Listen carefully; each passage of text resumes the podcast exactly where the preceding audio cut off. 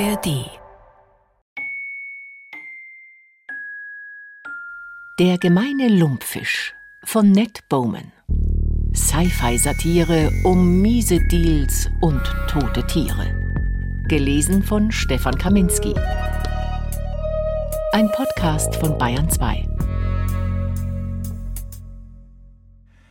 Sie begann ihre Experimente an der ruthenischen Rohrammer in einem Labor, das Kalinove für sie in einem ihrer landwirtschaftlichen Gebäude etwa 40 Kilometer außerhalb von Chmelnytsky eingerichtet hatte.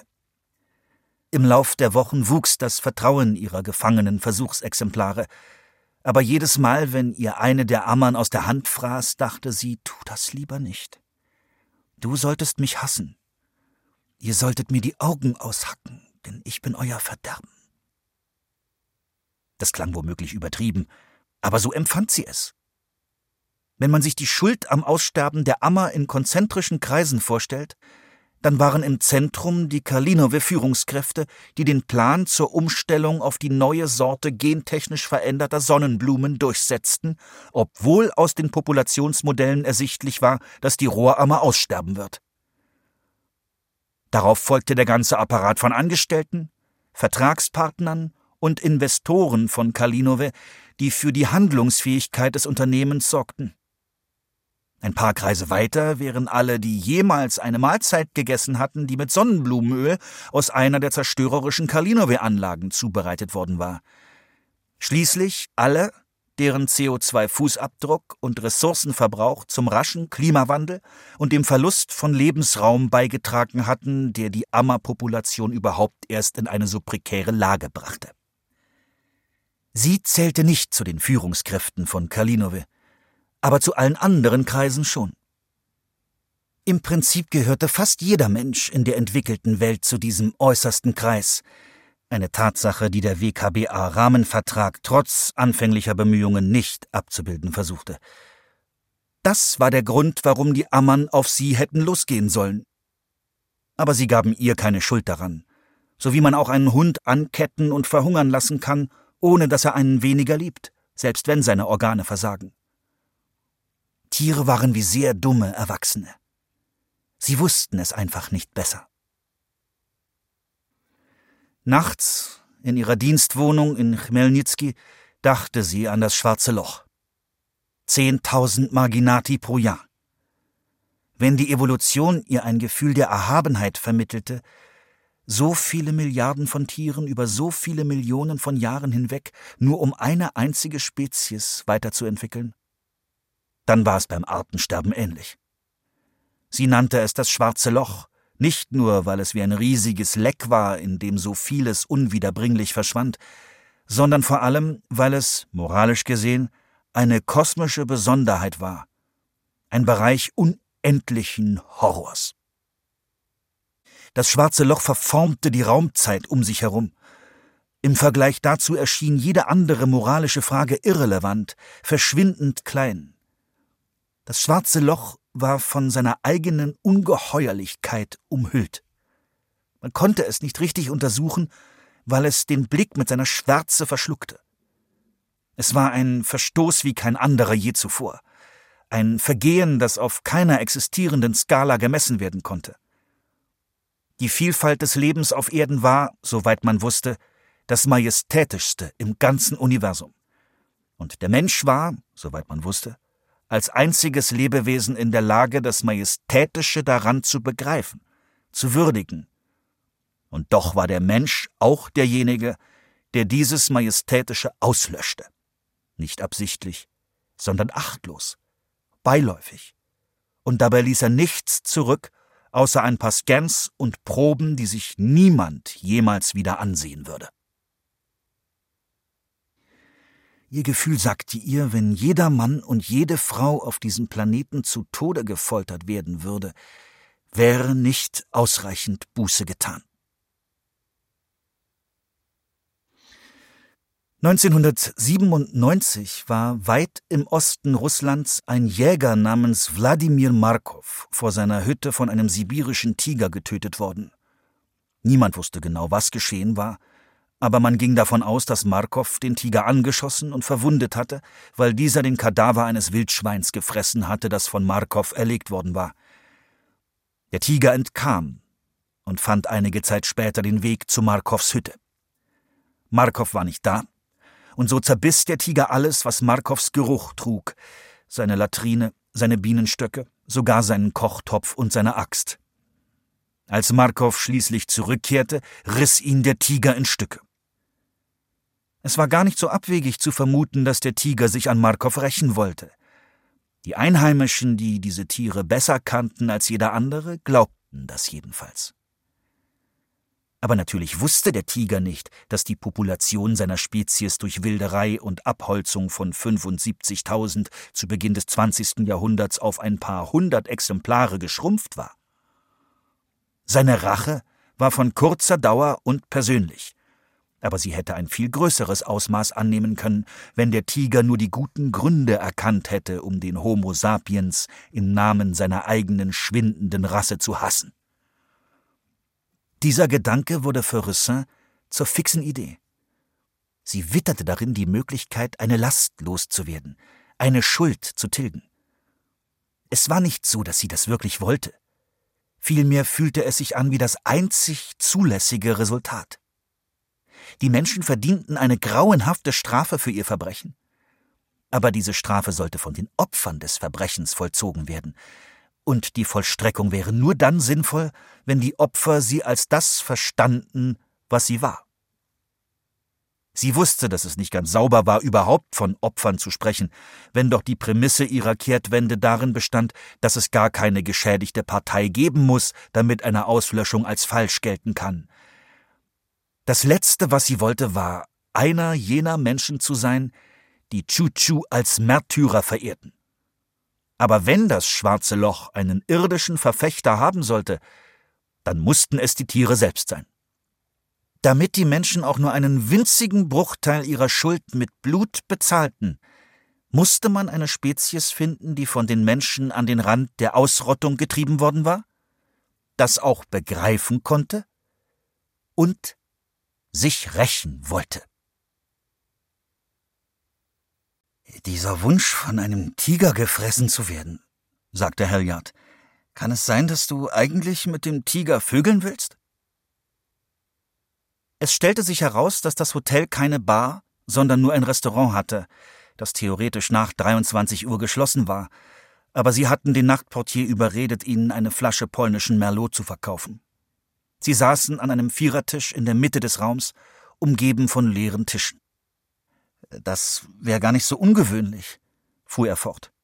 Sicher vögeln in der virtuellen Realität gar nicht so wenige Leute, während wir hier sprechen mit Chuchu. Der Grund, warum ich frage, ist, wenn ich richtig verstanden habe, worauf du hinaus willst, Meinst du, dass du deshalb so auf den gemeinen Lumpfisch fixiert bist, weil du glaubst, dass er diesen Wunschtraum oder wie man es nennen will, erfüllen kann? Also, wenn du dich fragst, was du wirklich willst, dann stellst du vielleicht fest, dass deine Ziele nicht ganz klar sind.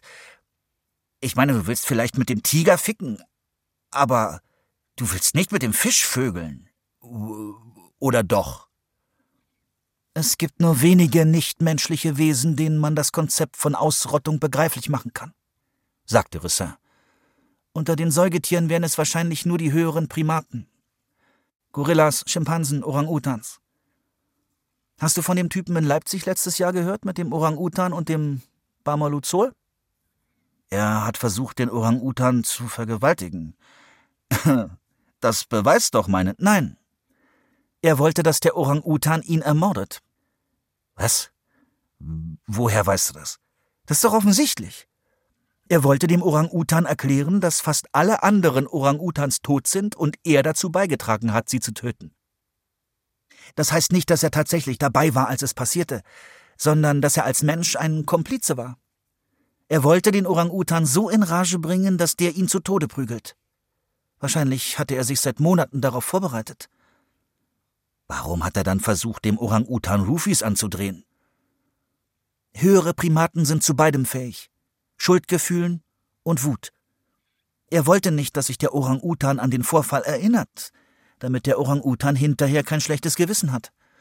Sonst wäre es unmoralisch gewesen, das Tier zu einem Mord zu verleiten. okay. Ähm, jetzt weiß ich, dass du mich verarschen willst, sagte Halliard. Er füllte sein Weinglas nach, lehnte sich in seinem Stuhl zurück, bemerkte, dass es sich um ein gnadenlos unbequemes Imitat des japanischen Minimalismus handelte und beugte sich wieder vor. Du willst mir erzählen, dass dieser Kerl versucht hat, Selbstmord durch einen Orang-Utan zu begehen? Und seine Hauptsorge dabei war, dass der Orang-Utan keine dunklen Nächte voller Gewissensbisse hat? Dieser Typ war offensichtlich ganz nah am schwarzen Loch. Und wie gesagt, das schwarze Loch verzerrt die Realität um sich herum. Es macht dich irrational. Nein, es verändert deinen Sinn dafür, was wichtig ist und was nicht. Falls das so ist, warum versuchst du es nicht selbst? Wenn das alles für dich einen Sinn ergibt. Ich glaube nicht, dass es funktioniert hätte, sagte Rüsser. Bamaluzol ist ein Beruhigungsmittel wie das Ketamin in Stepaneks Pfeilen. Vielleicht gibt es eine Art magische Dosis, bei der das Tier noch zu einer Gewalttat fähig ist, sich aber nicht mehr an das Ereignis erinnern kann. Aber es ist äußerst unwahrscheinlich, dass man die gleich beim ersten Versuch trifft. Abgesehen davon wie sollte ich den Zugang zu einem höheren Primaten mit gut entwickelten Sprachkenntnissen bekommen? Das ist nicht mein Gebiet. Aber der gemeine Lumpfisch, wie kaum ein anderes uns bekanntes Tier achten Lumpfische auf die Größe der eigenen Population. Sie versammeln sich und treffen auf dieser Grundlage Entscheidungen als Gruppe. Und sie sind die intelligentesten Fische auf dem Planeten. Ich glaube, man könnte ihnen vermitteln, was mit ihnen geschieht. Sie könnten Zeugen ihrer eigenen Ausrottung werden. Außerdem habe ich dir ja gesagt, dass sie rachsüchtig sind. Sie rächen sich. Und zwar nicht unbedingt am Täter, sondern an einem verfügbaren Mitglied der Spezies des Täters. Selbst wenn sie nichts davon haben und selbst wenn ihre Anzahl gering ist. Vor allem, wenn ihre Anzahl gering ist. Und sie könnten dich töten. Ja, eine ausreichende Zahl von gemeinen Lumpfischen könnte eine Dosis Gift abgeben, die genügen würde, um mich zu töten. Und wir haben keinen Grund zu der Annahme, dass sie sich danach schuldig fühlen. Sie sind kaltblütig. Sie warf ihm einen ihrer arktischen Blicke zu, aber aus der alten Arktis, damals, als es noch mehr Eis gab. Die physiologische Bedeutung des Wortes hat nichts mit der metaphorischen Bedeutung zu tun. Aber ja, stimmt. Und äh, der gemeine Lumpfisch ist die einzige bekannte Spezies, auf die all diese Kriterien zutreffen. Wenn er also ausgestorben ist, dann ist es aus mit deinem Wunschtraum. Weißt du noch, dass du gesagt hast, das Artensterben würde dich mit Verwunderung und Unglauben erfüllen? Ja. Ich finde, das Artensterben ist für den Verstand ein absolutes Kinderspiel, verglichen mit dem, was du mir da gerade auflädst. Das ist doch geistesgestört. Siehst du das nicht? Weißt du, es ist in Ordnung, während seiner freien Zeit gestört zu sein. Wir haben alle unsere kleinen Fäbels. Meines ist gutes Essen. Deines ist, von einem Fisch hingerichtet zu werden, was auch immer. Aber es ist nicht in Ordnung, wenn dein Fäbel anderen Leuten Ärger bereitet. Wie heute Abend, als ein Typ eine Waffe auf uns gerichtet hat und du ihn im Grunde dazu eingeladen hast zu schießen, weil du suizidgefährdet bist. Und ja, das ist das richtige Wort. Egal, mit wie viel philosophischem Zuckerguss du es überziehen willst. Das ist gar nicht mein Ziel, sagte Rüsser. Ich will nicht von irgendeinem Kerl in einem Obstgarten erschossen werden. Das würde nichts bewirken. Ich wollte auch nicht zusehen, wie er stirbt. Aber als es passiert ist, hätte ein Teil von mir innerlich aufschreien und sagen müssen, das ist falsch. Er ist im Unrecht. Aber das ist nicht passiert. Halliard überlegte. Als der Kursleiter beim feindliche Umgebung Training empfohlen hatte, eine gemeinsame Basis mit dem Entführer zu finden, hatte er vermutlich nicht gemeint, man solle es so weit treiben wie Roussin. Um zu üben, tat er einen Moment lang so, als sei er ein grenzenlos toleranter und einfühlsamer Mensch und versuchte sich vorzustellen, wie ein solcher Mensch auf die Frau ihm gegenüber reagieren würde. Der Kursleiter in Wien hatte auch erklärt, dass man nie vorhersagen könne, wie jemand auf eine tödliche Gefahr reagiere, und dass man hinterher niemandem einen Vorwurf machen durfte, falls er sich merkwürdig verhalten hatte.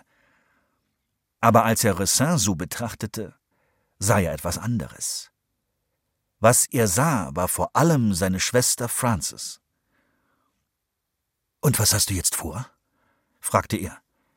Weiter Aufträge annehmen, bis du eine andere Spezies findest, die sich für deinen Zweck eignet?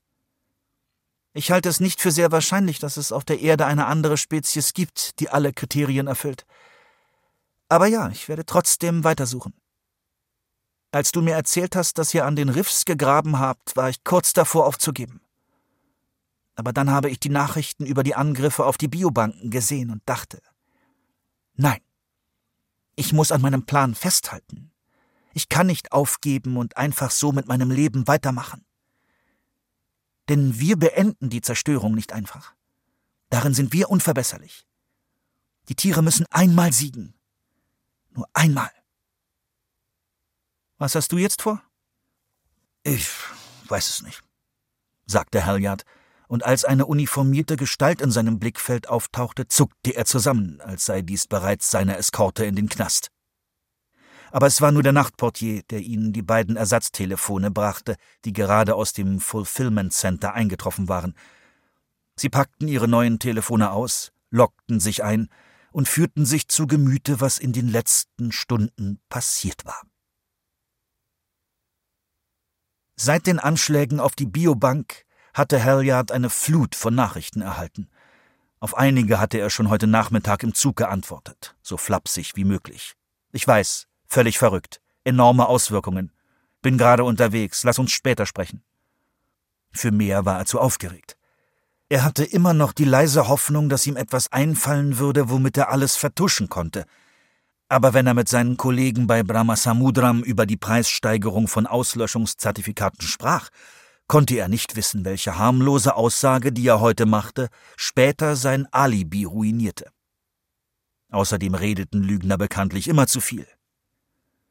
Doch seit er das letzte Mal auf sein Telefon geschaut hatte, waren immer mehr Nachrichten gekommen, und irgendwann würde sein Schweigen zu einem der schwerwiegendsten Ereignisse seiner Karriere Verdacht erregen. Er könnte allen verkünden, dass er mitten im Nirgendwo von einem Terroristen mit einer Waffe bedroht worden war. Wie viele Menschen haben schon die Chance, so eine hervorragende und schlüssige Ausrede anzuführen? Aber dann würde er erklären müssen, was genau er in Estland gemacht hatte und auch dafür hatte er noch keine Geschichte parat. Während er überlegte, ließ er seinen Gehilfen die restlichen Benachrichtigungen durchgehen, und gegen Ende stieß er auf einen Alert, den er früher am Tag eingerichtet hatte. Es handelte sich um einen Videoclip, und als er ihn zum ersten Mal gesehen hatte, stieß er einen kleinen Schrei aus. Nachdem er ihn noch ein paar Mal abgespielt hatte, schickte er ihn an Roussin, damit sie ihn ebenfalls ansehen konnte.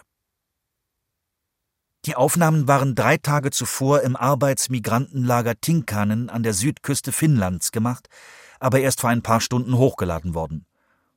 Das gesamte Video war mehrere Minuten lang, aber der relevante Ausschnitt dauerte nur einige Sekunden und zeigte zwei Männer, die etwas auf einem kleinen Holzkohlegrill zubereiteten.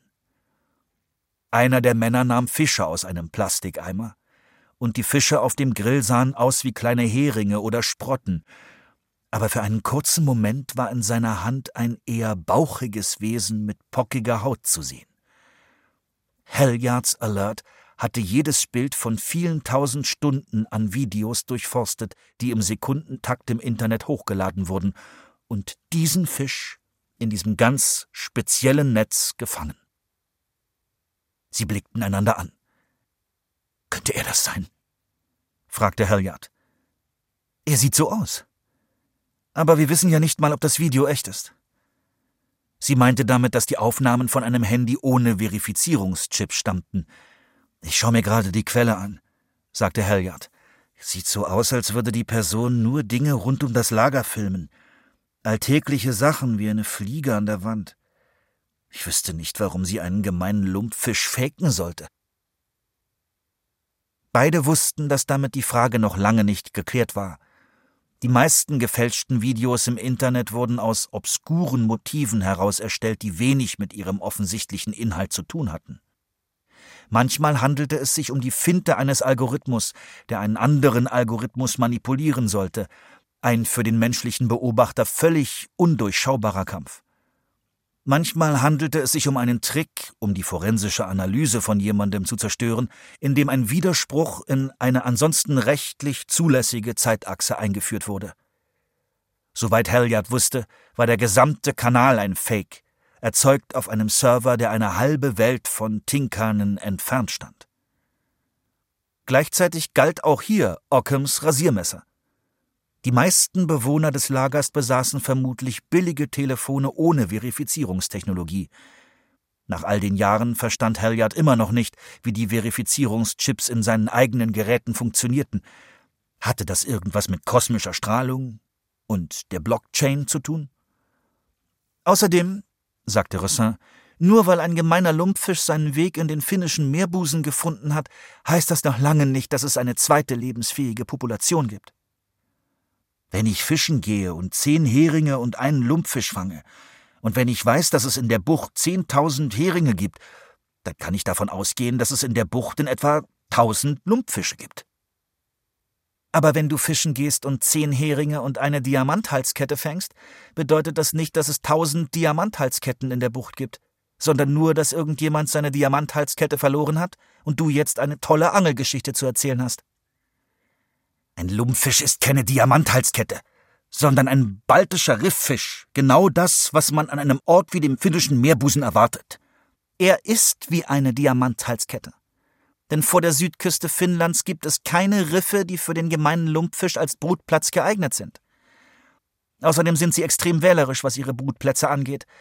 Und das wiederum bedeutet, er muss von woanders hergekommen sein.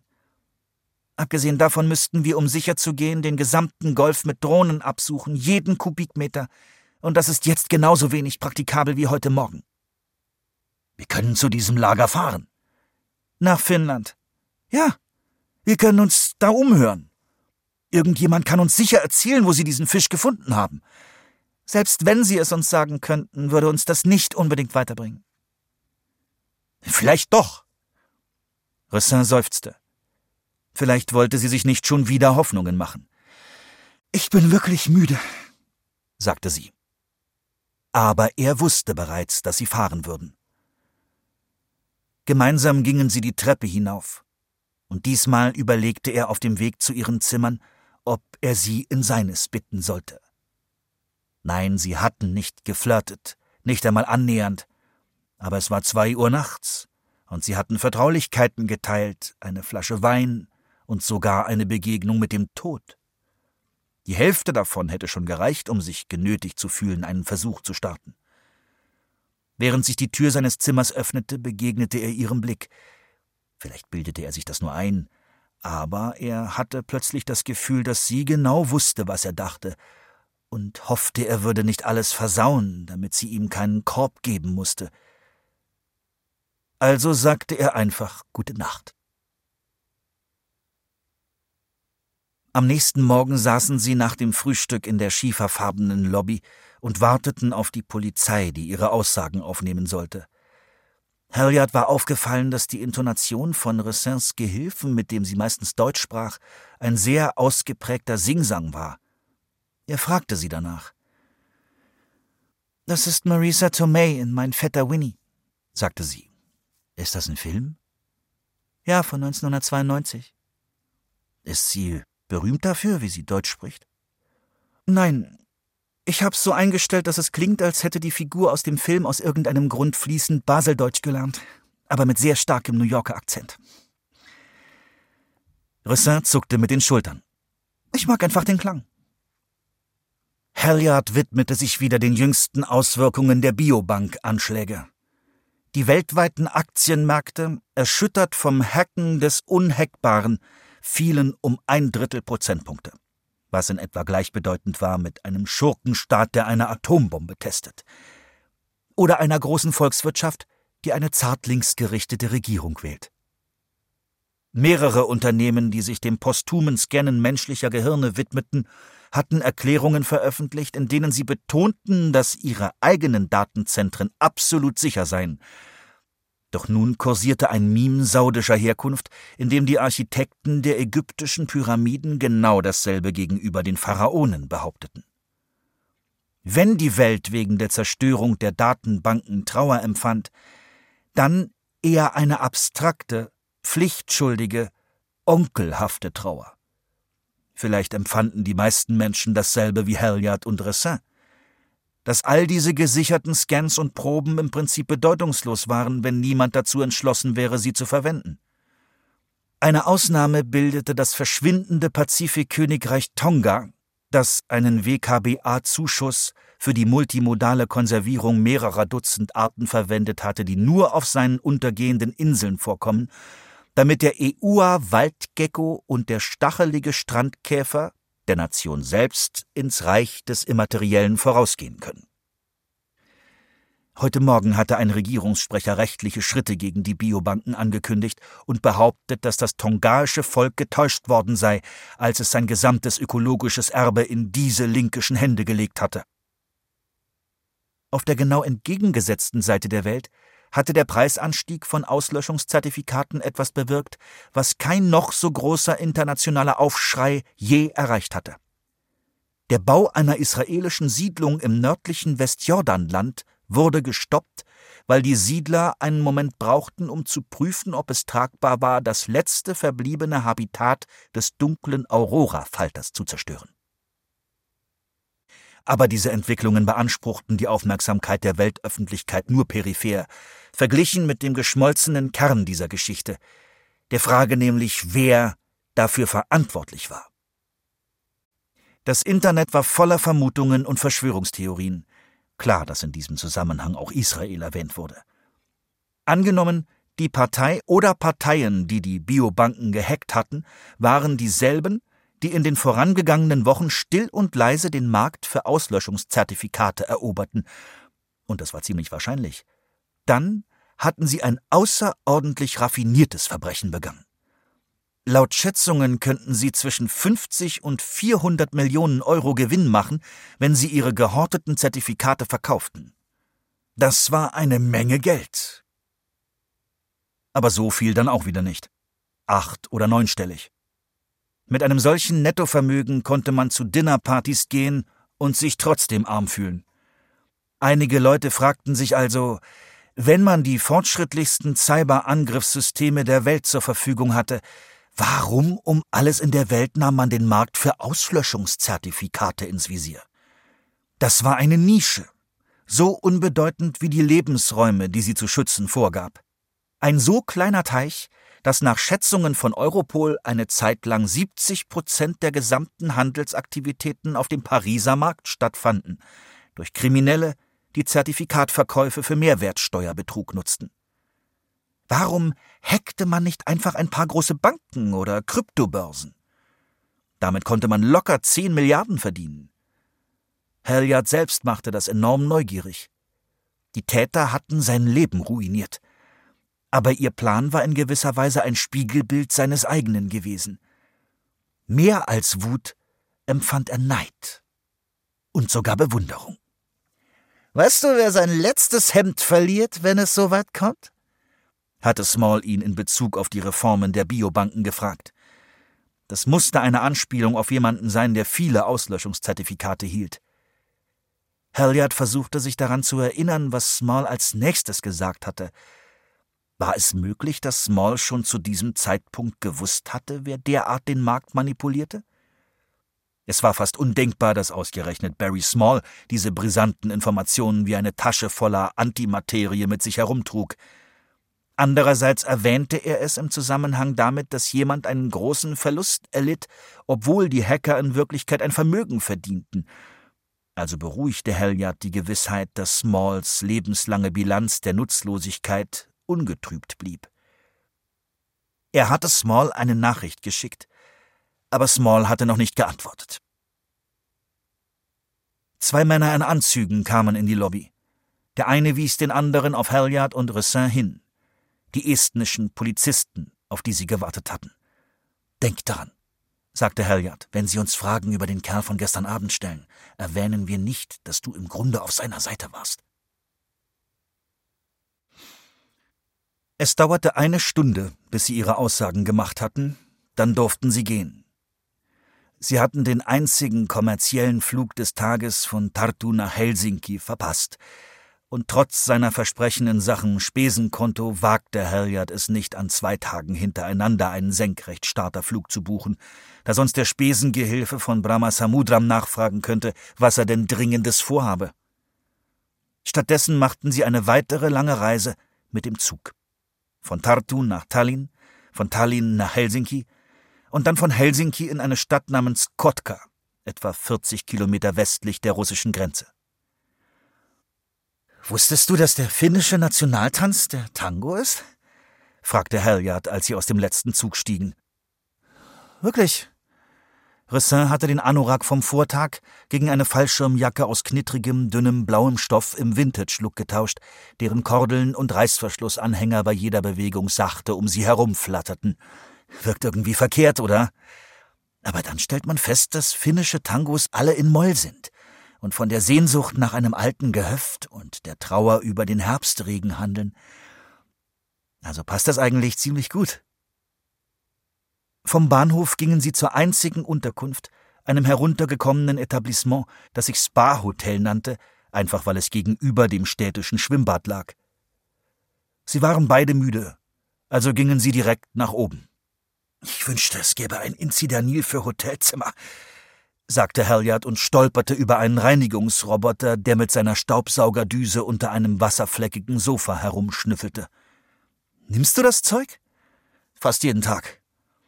Warum isst du nicht einfach, was da ist und machst dir nicht so viele Gedanken darüber? fragte Rüsser. Allein die Tatsache, dass du diese Frage stellst, sagt mir, dass ich es dir nie erklären kann.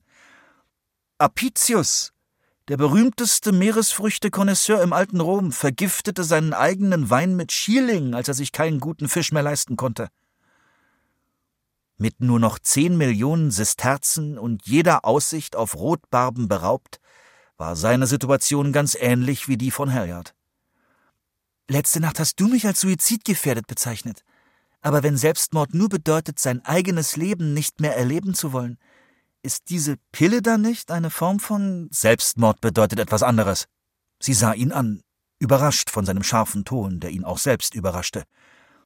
Wie dem auch sei, sagte sie. Ich würde vorschlagen, dass du dich nicht zu laut über die Qualität unseres Hotels beschwerst, wenn wir morgen im Arbeitsmigrantenlager sind. Bevor er zu Bett ging, sah sich Halliard noch ein paar Videos auf dem Kanal an, wo er den mutmaßlichen Lumpfisch gefunden hatte. Er gehörte einem 18-jährigen Mädchen aus Hermit Kingdom, das sich Elsie VVVV nannte. Wie alle ihre Landsleute im Tinkanenlager war auch sie im Rahmen des Gastarbeiterprogramms von Hermit Kingdom nach Finnland geschickt worden. Ich wollte nur etwas Gutes für meine Eltern und meinen kleinen Bruder tun. Und jetzt sitze ich hier fest, sagte sie in einem Video. Über die letzten zehn Jahre hatten mildere Winter in Mittel- und Nordfinnland zu einer enormen Ausweitung der Viehwirtschaft geführt. Und jetzt drängten sich 20 Millionen schadstoffarme Rinder auf der Seenplatte. Niemand hatte damit gerechnet, dass damit auch die Beschäftigungsmöglichkeiten für Farmhelfer zunehmen würden. Schließlich war die Branche stark automatisiert.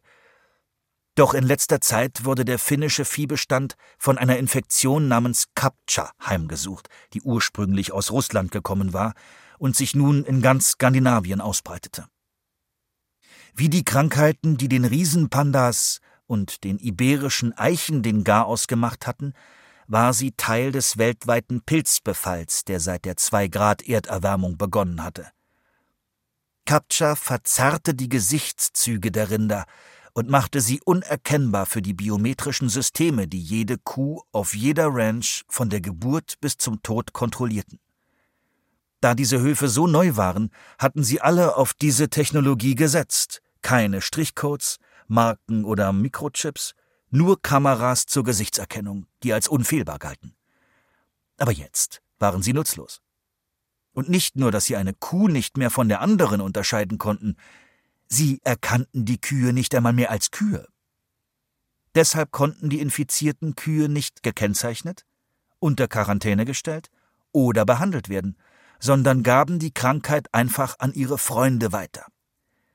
Wie die Antibiotikaresistenz war auch Captcha ein bemerkenswertes Beispiel für die voranschreitende Evolution. Jeder von den Kameras erfasste Erregerstamm wurde ausgerottet.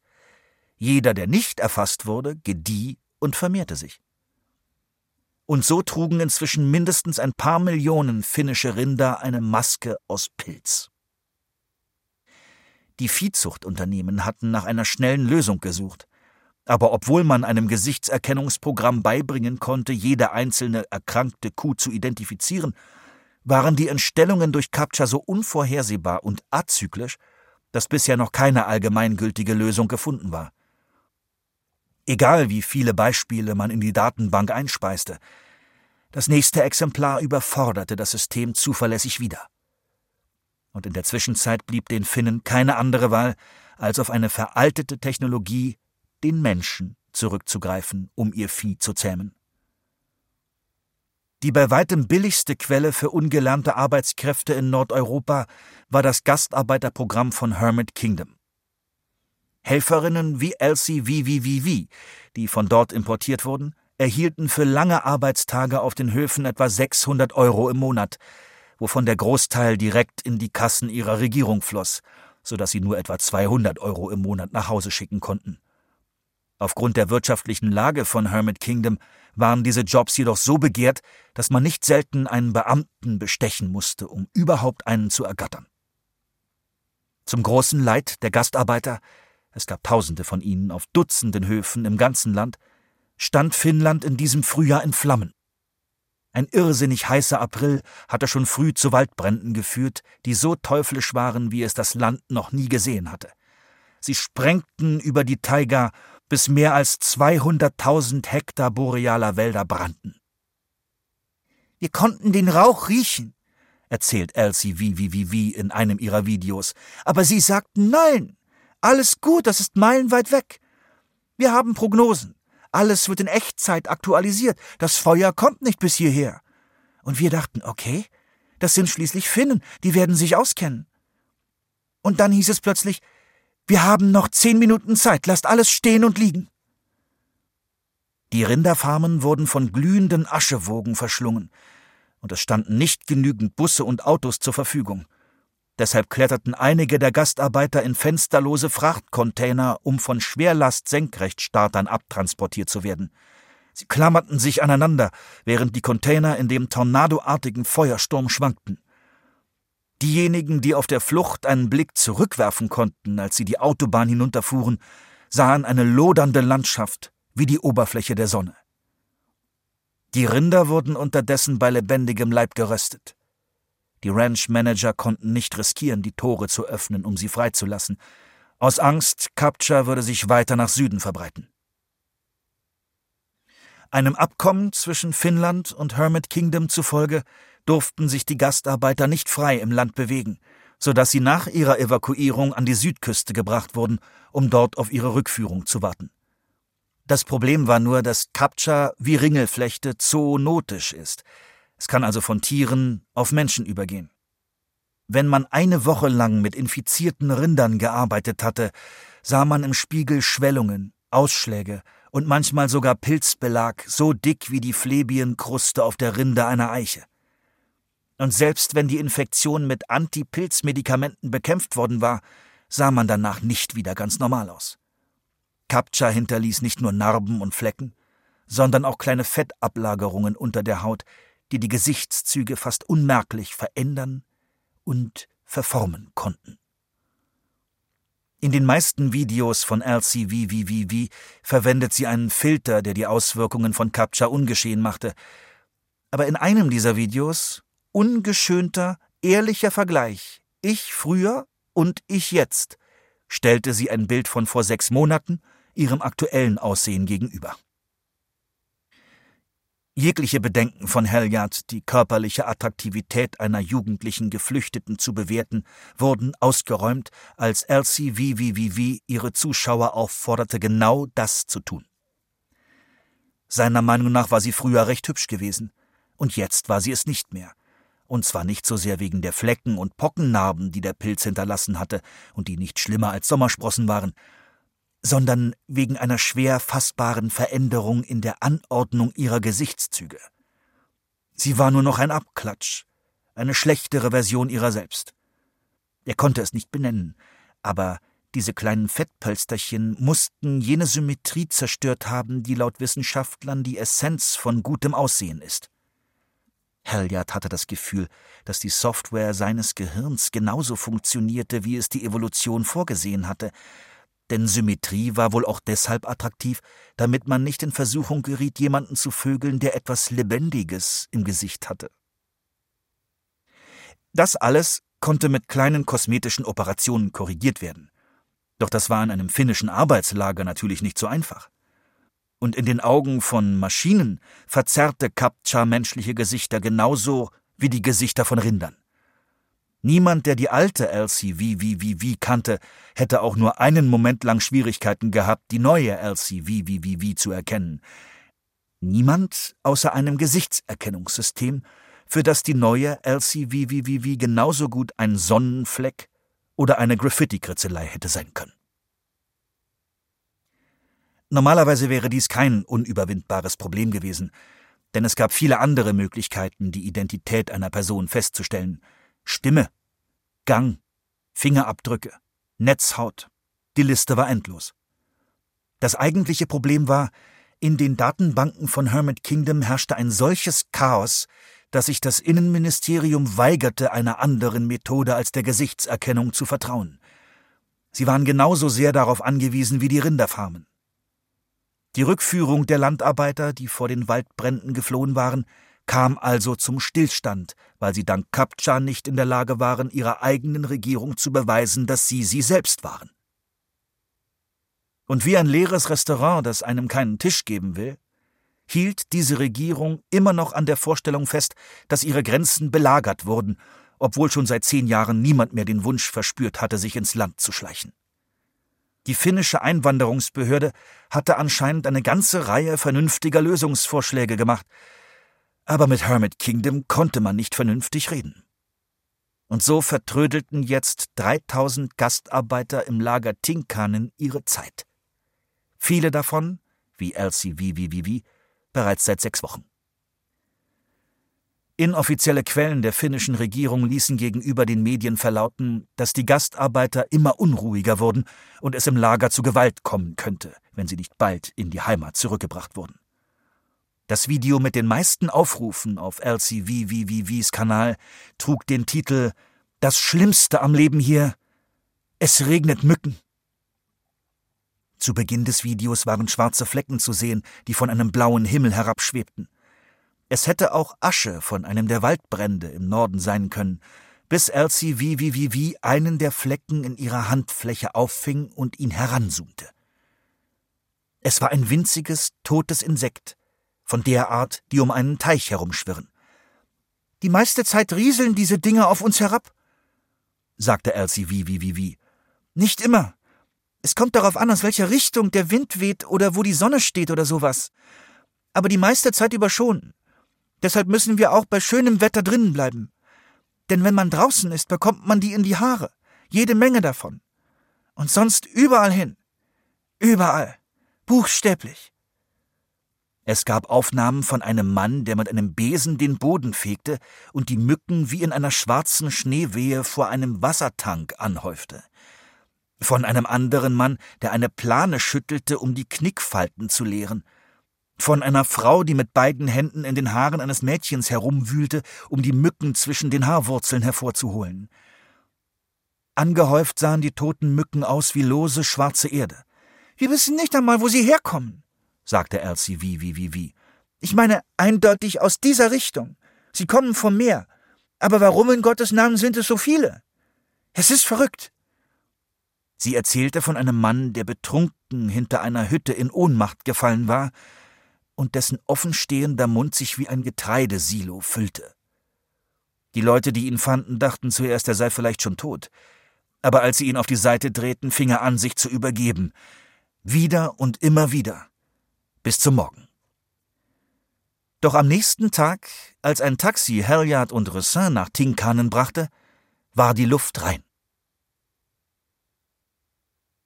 Das Tinkanenlager erstreckte sich über 15 Hektar Uferland, ein sauberes Raster mit etwa 1000 weißen Hütten, einem kleinen Zentrum aus Versorgungsgebäuden und Lagerhallen am nördlichen Ende. Wie Sanctuary North wurde es sowohl durch einen physischen Zaun aus Maschendraht als auch durch einen virtuellen Zaun aus Kameras und Sensoren begrenzt, wobei der virtuelle Zaun den größeren Teil abdeckte, da das Lager auf der Südseite an den Ozean grenzte, so dass man theoretisch einfach rein und raus paddeln konnte. Drohnen verfolgten jedoch jeden, der den Zaun überquerte, egal ob man das Lager verlassen und in der Landschaft verschwinden wollte, oder ob man es betrat um die dort Gestrandeten auszuspionieren. Gut möglich, dass das Lager dieselbe Anti-Chain-Software verwendete wie Delta Ecological Services für die Überwachung ihrer Tiere. Trotz der ganzen Aufregung um Kaschmir war Anti-Chain in den Flüchtlingslagern der entwickelten Welt marktbeherrschend. Schlechte Publicity hatte offenbar keine Konsequenzen. Zumindest nicht, wenn ein Unternehmen sehr viel für eine unter Druck geratene Regierung tun kann, indem es einen Dschungel oder ein Pulverfass in eine durch und durch transparente und berechenbare Maschine verwandelt. Erst diese Woche wurde berichtet, dass Ferenc Barka nicht zu einer Anhörung des Europäischen Parlaments über Bürgerrechte erschienen war, zu der er sich verpflichtet hatte. Niemand schien zu wissen, wo er sich aufhielt. Aber was würde das Europäische Parlament nun tun? seine Kanonenboote schicken? Halliard und Ressin fanden sich also am Nordeingang ein. In diesem Moment fielen keine Mücken vom Himmel, aber überall, wo man hinsah, jede Baumhöhle, jede Ritze zwischen Abflussrohren, jeder Spalt und jede Furche, war alles mit vertrockneten Insekten übersät. Ressin hatte Videos von Heuschrecken gesehen, die mittlerweile bis in die nördlichen Alpen ausschwärmten, Milliarden und Abermilliarden, die Weizenfelder vernichteten wie eine unvorstellbare Waffe. Aber sie hatte noch nie von etwas gehört, das dem chronischen Nieselregen in Tinkanen ähnelte. Sind Sie wegen eines Fisches hier? fragte der Wächter skeptisch, während er die Daten auf seinem Bildschirm überprüfte. Richtig, sagte Ressin. Als Halliard sich gestern Gedanken gemacht hatte, wie sie in das Lager kommen sollten, hatte Ressin vorgeschlagen, einfach die Wahrheit zu sagen. Dieser gewagte Vorschlag wäre Halliard nie in den Sinn gekommen, aber er funktionierte. Auf der Fahrt von Tartu kontaktierten sie einige Leute bei der Einwanderungsbehörde und dem übergeordneten Innenministerium, in der Hoffnung auf eine schnelle Antwort des relativ kompakten finnischen Beamtenapparats. Sie erklärten, dass sie für die Brahmasamudra Mining Company im Bereich Artenschutz tätig seien und Grund zu der Annahme hätten, dass es in der Nähe des Tinkanenlagers eine vom Aussterben bedrohte Fischart, den sogenannten gemeinen Lumpfisch, gäbe. Mehr war nicht nötig. Heute Morgen hatten sie Verzichtserklärungen auf ihre Telefone heruntergeladen, so dass sie im Lager selbst nicht einmal einen Aufpasser brauchten, obwohl sie natürlich genauso überwacht werden würden wie die Bewohner – für den Fall, dass sie versuchen sollten, noch mehr Menschenhandel mit den Insassen zu treiben, als es bereits gab. Was ist mit den, äh, Halliard machte eine flatternde Handbewegung, um die herabfallenden Insekten darzustellen. Der Wächter zuckte mit den Schultern. Es hat einfach aufgehört. LCVVVVs Aufnahmen von den beiden Männern, die den Fisch grillten, gaben keinen Hinweis auf ihren genauen Standort innerhalb des Lagers, aber Halliards Gehilfe hatte im Internet zwei weitere Videos gefunden, die dieselbe Hütte mit etwas mehr Hintergrund zeigten. Und über einen Abgleich mit dem Plan des Lagers, den sie von den Finnen bekommen hatten, konnte er den Grillplatz am südlichen Ende, nicht weit vom Meer gelegen, ausfindig machen. Halliard und Ressin ließen das Wachhaus hinter sich und folgten einer der Längsstraßen des Lagers. Da die Gastarbeiter ursprünglich nicht lange bleiben sollten, hatten die Finnen nichts betoniert, so dass es nur breite, unbefestigte Wege gab und ein wenig trockenes Gras hier und da, das noch nicht zu Staub zertreten war. Der Grundriss des Lagers hatte den Charme eines Frachtterminals. Eine Hütte reihte sich an die nächste, jede eine Stahlbox von der Größe eines Schiffscontainers, und nach jeder vierten folgte eine große Straßenlaterne, die die Entfernung zum Wasser markierte.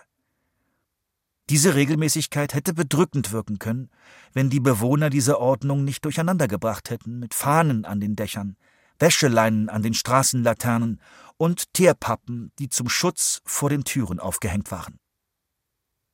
Obwohl es bei weitem nicht so düster war wie einige der Lager, die man in den Nachrichten sehen konnte, hier gab es keine Kinder, fühlte sich Ressin ziemlich unwohl dabei, wie eine Touristin durch diese Unglückszone zu spazieren, die sie selbst jederzeit verlassen konnte.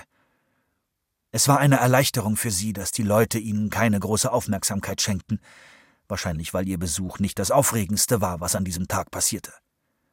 Tatsächlich herrschte im Lager eine fast hysterische Feierstimmung.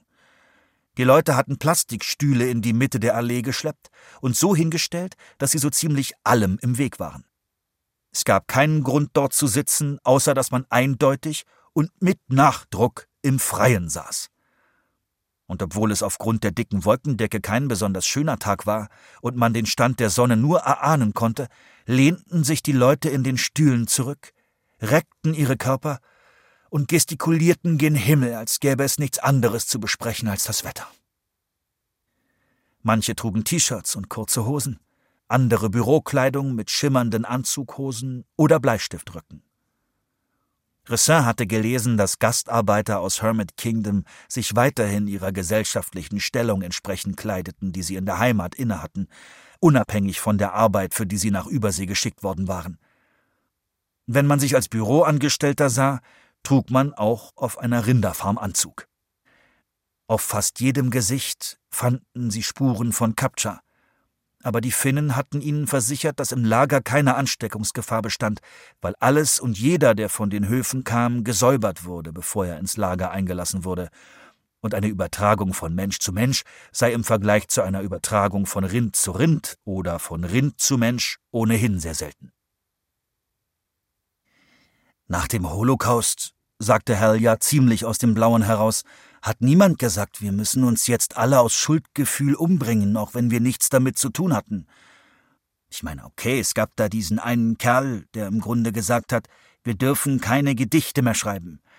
Und ich nehme an, für diese Lyrikleute ist das eine harte Sanktion.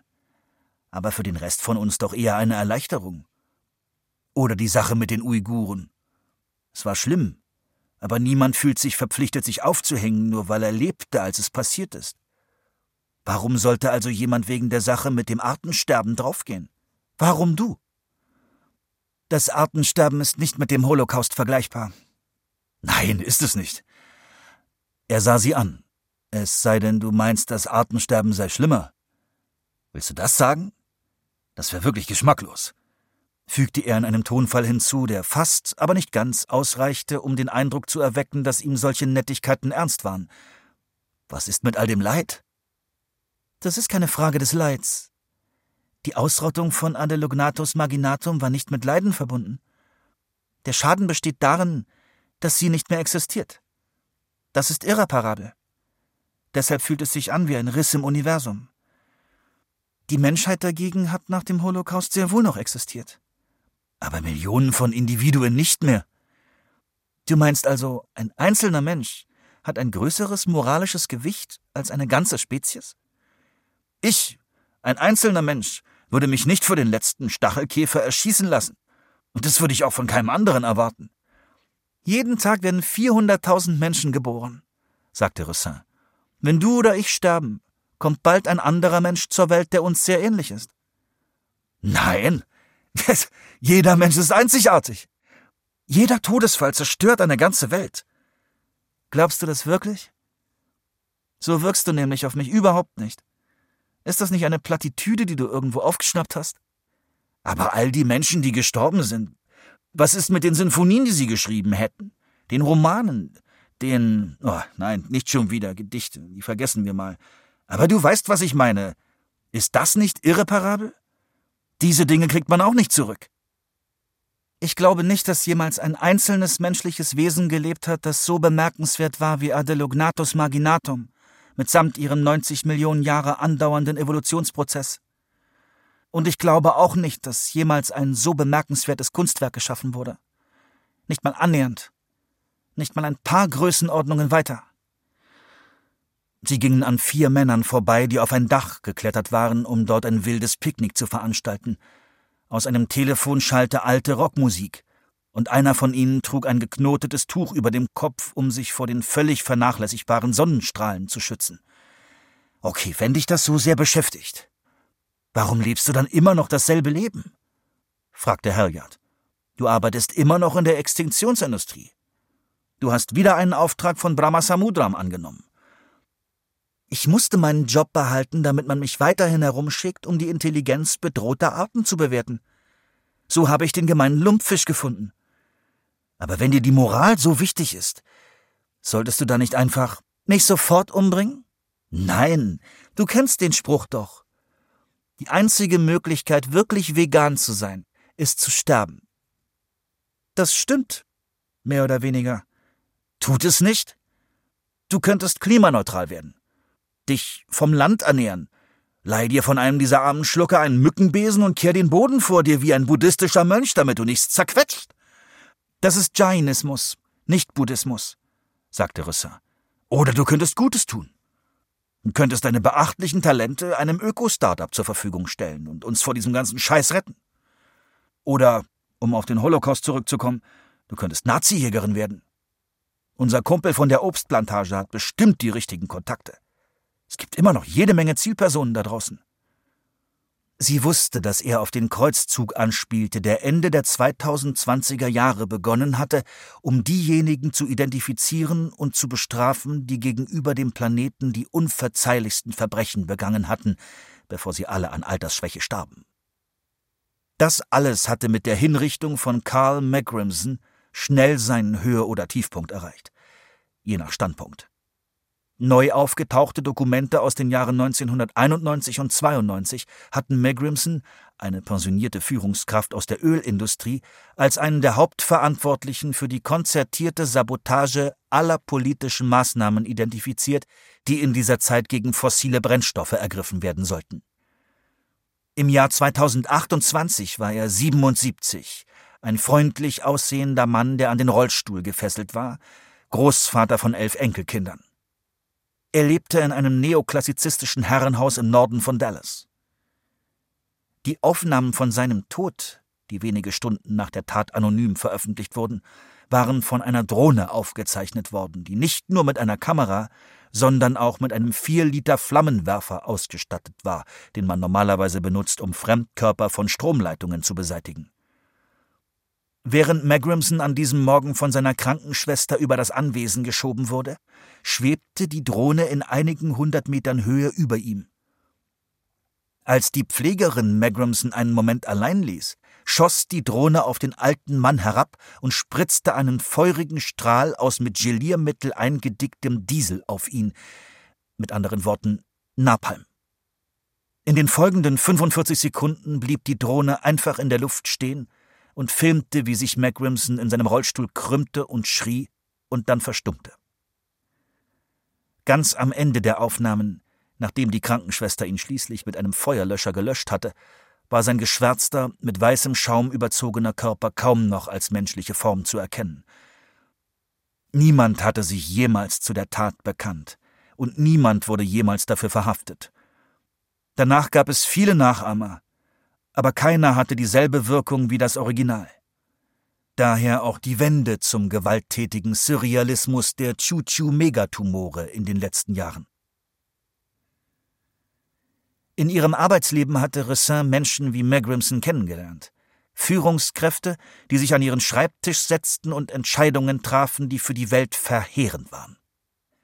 Sie kamen ihr nicht bösartig vor. Sie wirkten eher wie Pilzkolonien oder KI-Unterprogramme, mechanische Komponenten eines sich selbst erhaltenden Superorganismus ohne eigene Subjektivität. Was nicht heißen sollte, dass sie nicht jedem von ihnen gern beim Sterben zugesehen hätte.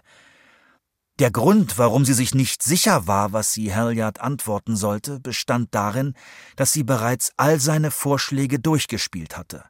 Selbstverbrennung, totaler Rückzug, Gutmenschentum, Nazijagd. In diesem Zusammenhang eigentlich eine falsche Bezeichnung, denn Görings 1935 erlassenes Gesetz zum Schutz der Natur war in der Tat vorbildlich gewesen.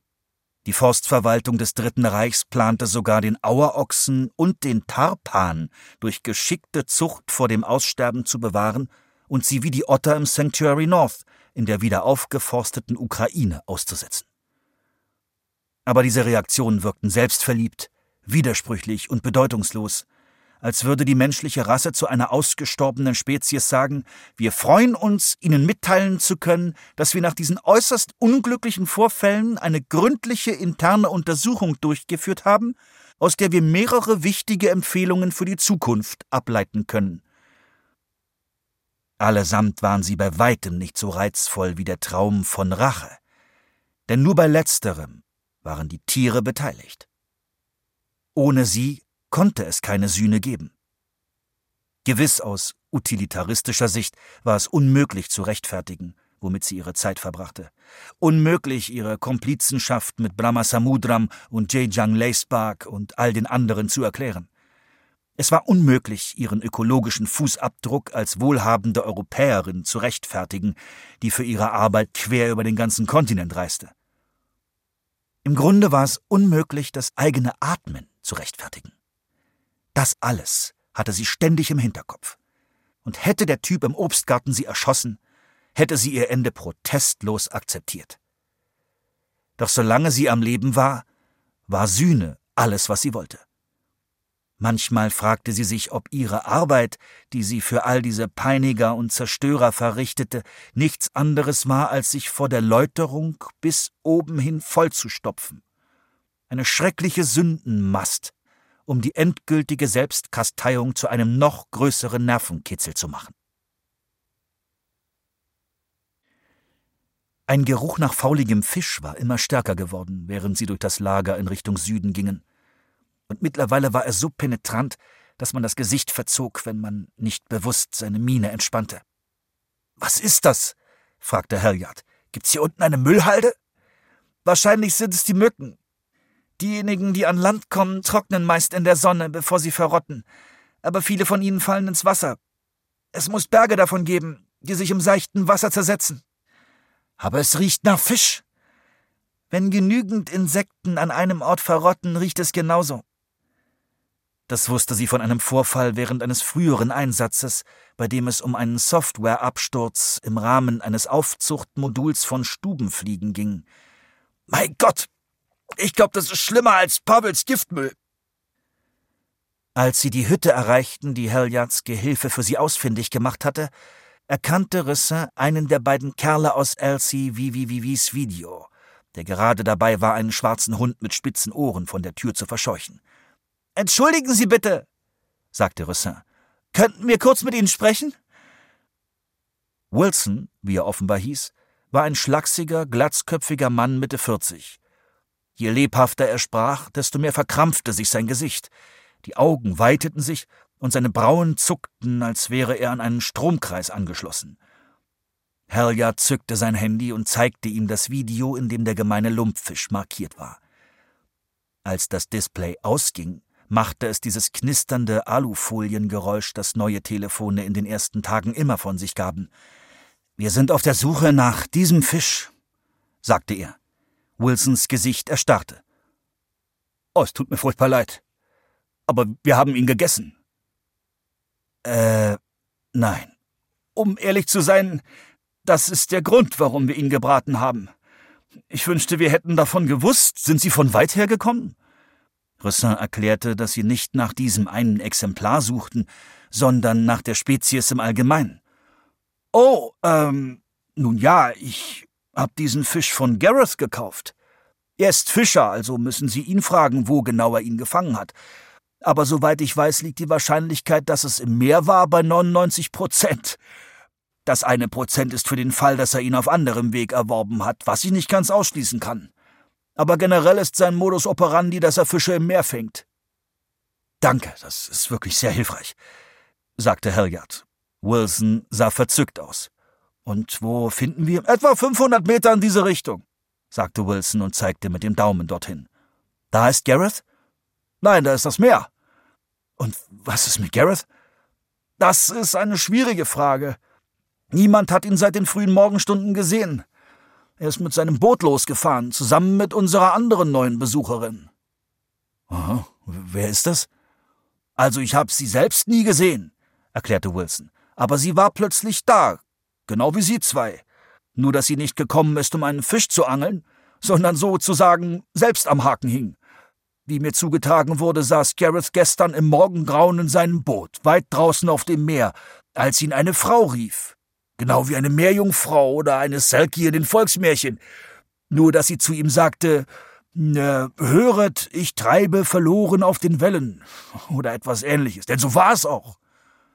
Wie ist sie da hingekommen? Vielleicht wurde sie aus ihrer Korallenwohnung vertrieben.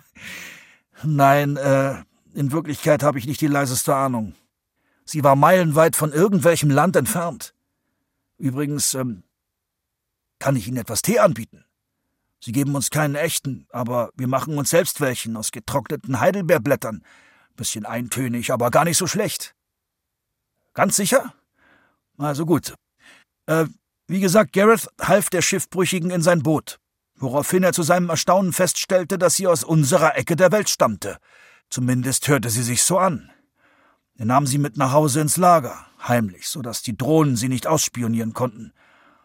Und, äh, ich will wirklich nicht schlecht über eine Dame reden, die ich nicht kenne, aber ich fürchte, man könnte sagen, dass sie Gareths Gastfreundschaft missbraucht hat, denn in dieser Nacht, in der letzten Nacht, erwischte Dr. Shahad sie dabei, wie sie das medizinische Zentrum beraubte.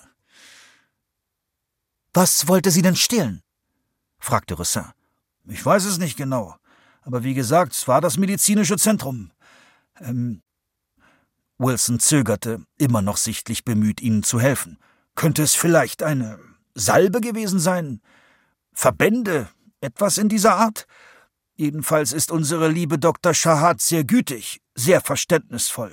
Und ich habe gehört, dass sie sie gehen ließ, anstatt einen Wächter zu rufen. Aber natürlich hätte das Management von der Sache erfahren, was bedeutet, die Dame musste damit rechnen, dass ihr Aufenthalt hier abrupt zu Ende gehen würde. Ich nehme an, das war der Grund, warum sie Gareth gebeten hat, sie nach ihrem kurzen Aufenthalt an Land wieder aufs Meer rauszufahren. Wo wollte sie hin?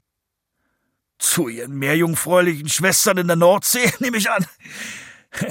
Wilson lachte. Nein, nur ein kleiner Scherz. In Wahrheit kennt niemand ihr Ziel, auch nicht Gareths Frau, zu der Gareth anscheinend gesagt hatte, er sei in drei oder vier Stunden zurück. Aber es sind schon fast zwölf Stunden vergangen und bisher gibt's noch keine Spur von ihm. Die Finnen werden sein Boot im Auge haben, aber sie geben uns keine Informationen, selbst wenn's eine große Hilfe wäre. Wilson senkte die Stimme. Es gibt Gerüchte, dass Gareth und diese Dame nun ja, es ist eine uralte Tradition, nicht wahr, dass Meerjungfrauen den Fischern den Kopf verdrehen, oder? Nicht, dass ich ernsthaft glaube. In diesem Moment kam der Hund hinter der Kajüte hervor und trabte direkt auf Halliard zu. Strahlend beugte sich Halliard vor, um ihm das Kind zu kraulen. Wer ist denn dieser süße kleine Kerl? Wer ist das? Ha? Na, wer ist das? Seit sie sich kannten, hatte Ressin Halliard noch nie so vergnügt gesehen. Ich wusste gar nicht, dass du so ein großer Tierliebhaber bist, sagte Ressin. Wenn Hunde aussterben würden, das wäre was ganz anderes. Nochmals vielen Dank für Ihre Hilfe, sagte Ressin zu Wilson. Und es tut mir leid, was Sie alle durchmachen müssen. Oh, seien Sie nicht albern, Wilson lächelte schief, als ob ihn diese unverdiente Sympathiebekundung wirklich schmerzen würde. Wir haben's ganz wunderbar hier. Halliard blickte von dem Hund auf. Aber Sie sind hierher gekommen, um auf den Rinderfarmen für acht Euro am Tag zu arbeiten. Und dann haben alle einen gesichtsentstellenden Pilz bekommen. Und dann mussten alle vor den Waldbränden fliehen. Und jetzt sitzen Sie in einem Lager fest, weil Ihre eigene Regierung Sie nicht zurücknehmen will. Und seit sechs Wochen regnen tote Mücken auf ihren Kopf. Hier geht's ja zu wie in einer verdammten Bibel. Wir hatten wirklich einen ereignisreichen Urlaub, sagte Wilson. Und wenn wir nach Hause kommen, dann wird es keinen Moment zu früh sein. Aber zweifellos werden wir mit großer Zuneigung auf all das zurückblicken. Ruhe bewahren und weitermachen, das hat meine Mutter immer gesagt. Und wenn das Wetter so herrlich ist, vergisst man seine ganzen kleinen Sorgen, nicht wahr? Äh, das Wetter heute ist bestenfalls mittelmäßig, sagte Halliard. Ja, ja, sagte Wilson, als ob das Ansichtssache wäre. Meinen Sie das vielleicht nur, weil es keine Mücken mehr regnet? Das ist sicherlich eine erfreuliche Entwicklung. Ob's nun Mrs. Pearlysworths Verdienst ist oder nicht. Wer ist Mrs. Pearlysworth? Sie ist die Frau, die angeblich mit den Mücken gesprochen hat. Was? Am Wochenende hat Mrs. Perlysworth allen erzählt, dass sie mit den Mücken reden wird, damit sie uns eine kleine Gnadenfrist gewähren. Ich weiß selbst nicht, ob ich das glauben kann. Aber die Sache mit den Mücken hat genau in dem Moment aufgehört, als sie es gesagt hat. Und alle, die sie kennen, sagen, dass sie schon immer gut mit Tieren umgehen konnte. Und in Ermangelung einer besseren Erklärung. Herriard warf Ressin einen Blick zu, der bedeuten sollte, dass dieses Märchen ihr Zeichen zum Aufbruch war. Wo ist Mrs. Perlysworth? fragte Ressin. Ich möchte sie kennenlernen. Was? sagte Halliard. Warum? Ich möchte sie einfach kennenlernen. Es sollte unsere Priorität sein, diesen Gareth in die Finger zu kriegen, damit wir ihn fragen können, wo genau er den Fisch gefangen hat. Im Moment ist er unsere einzige Spur. Das heißt, wir müssen herausfinden, wohin er mit der Meerjungfrau gefahren ist. Ich will nicht einfach nur rumsitzen und darauf warten, dass er zurückkehrt. Wir wissen nicht mal, ob er überhaupt zurückkehrt. Wir können uns für eine Weile trennen. Ich komme später nach. Halliard warf ihr einen fragenden Blick zu. Sie wusste, dass er eine Erklärung erwartete, aber dazu hatte sie keine Lust. Wilson bat um Erlaubnis, sie zur Hütte von Mrs. Perlysworth zu bringen. Auf dem Weg dorthin, während er vor sich hin plapperte, dachte sie an Katsu Horikawa. In den drei Monaten an Bord der Varuna hatte Ressin häufig geträumt, sie würde ihrer verstorbenen Vorgängerin begegnen. Sie wusste so wenig darüber, was für ein Mensch Horikawa gewesen war. Nichts, was über die Abhandlung strategisches Sozialverhalten des gemeinen Lumpfischs und ein paar frühere Arbeiten hinausging. Was Ressin an strategisches Sozialverhalten bei der siebten oder achten Lektüre zu faszinieren begann, war Horikawas Entdeckungsreise.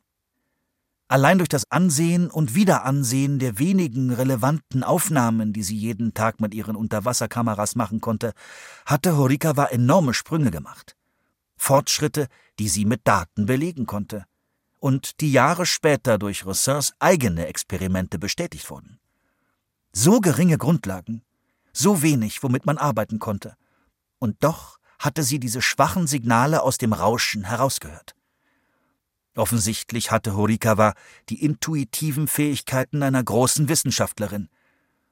Normalerweise hätte Ressin keine besondere Sehnsucht nach diesen Fähigkeiten verspürt, denn Ethologie war nur ihr Beruf, nicht ihre Berufung.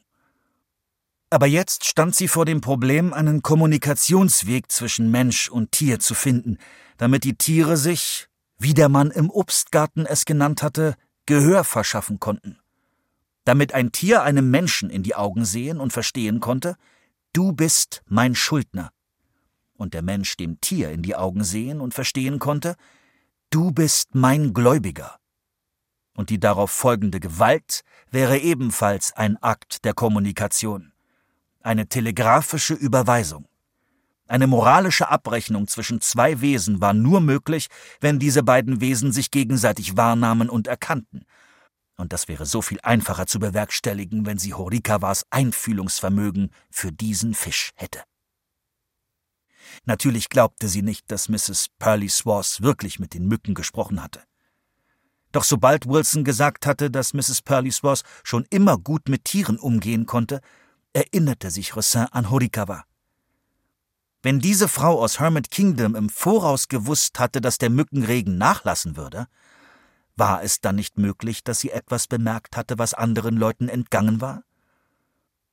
Ressin würde nie die Gelegenheit haben, Horikawa kennenzulernen. Aber könnte es nicht ähnliche Seelen auf der Welt geben? Sie sagte sich, dass dies absurd und irrational sei. Und doch war sie, als sie die Hütte erreichten, die Fensterläden waren geschlossen, draußen standen lila Glockenblumen in Plastikeimern, gespannt vor Erwartung. Wilson klopfte an die Tür.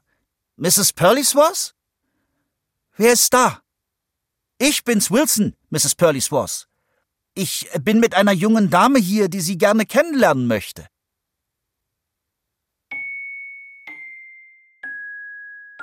Der gemeine Lumpfisch von Ned Bowman. Sci-Fi-Satire um miese Deals und tote Tiere. Gelesen von Stefan Kaminski. Ton und Technik Pascal Tinius und Erik Michels. Audio Berlin. Regie und Redaktion Kirsten Böttcher. Produktion Bayerischer Rundfunk 2023. Das Buch ist in der Übersetzung von Marion Hertle im Liebeskind Verlag erschienen. Wenn Ihnen das gefallen hat, vielleicht interessiert Sie auch dieser Podcast. Ja, hallo? Ja, Hier spricht Mami Tobodatsch. hier Dickens. Dickie Dick Dickens? Ja,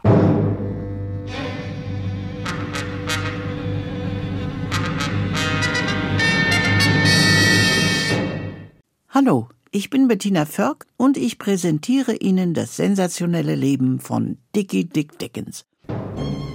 Wir erzählen Ihnen die Geschichte von Dickie Dick Dickens, dem Mann mit den eisernen Nerven, den stählernen Augen und dem goldenen Herzen. Dickie Dick Dickens, dem Polizeischreck von Chicago. Dickie Dick Dickens, dem einmaligsten unter den Einmaligen, dem tolldreistesten unter den tolldreisten, dem verbrechersten unter den Verbrechern. Dieser gerissene und doch herzensgute Gangster stieg im Chicago der goldenen 20er Jahre vom Taschendieb zum gefährlichsten Verbrecher der Vereinigten Staaten auf. Erfunden haben ihn meine Eltern, Rolf und Alexandra Becker, 1957 für den Bayerischen Rundfunk. In dieser Nacht, so schreibt er, wurde mir bewusst, dass man mit dem gleichen Risiko eine Million wie eine Geldbörse stehlen kann. Man muss bloß wissen, wo man sie findet. Hören Sie alle Folgen jetzt in der ARD Audiothek und ich erzähle Ihnen dazu ein paar unglaubliche Geschichten.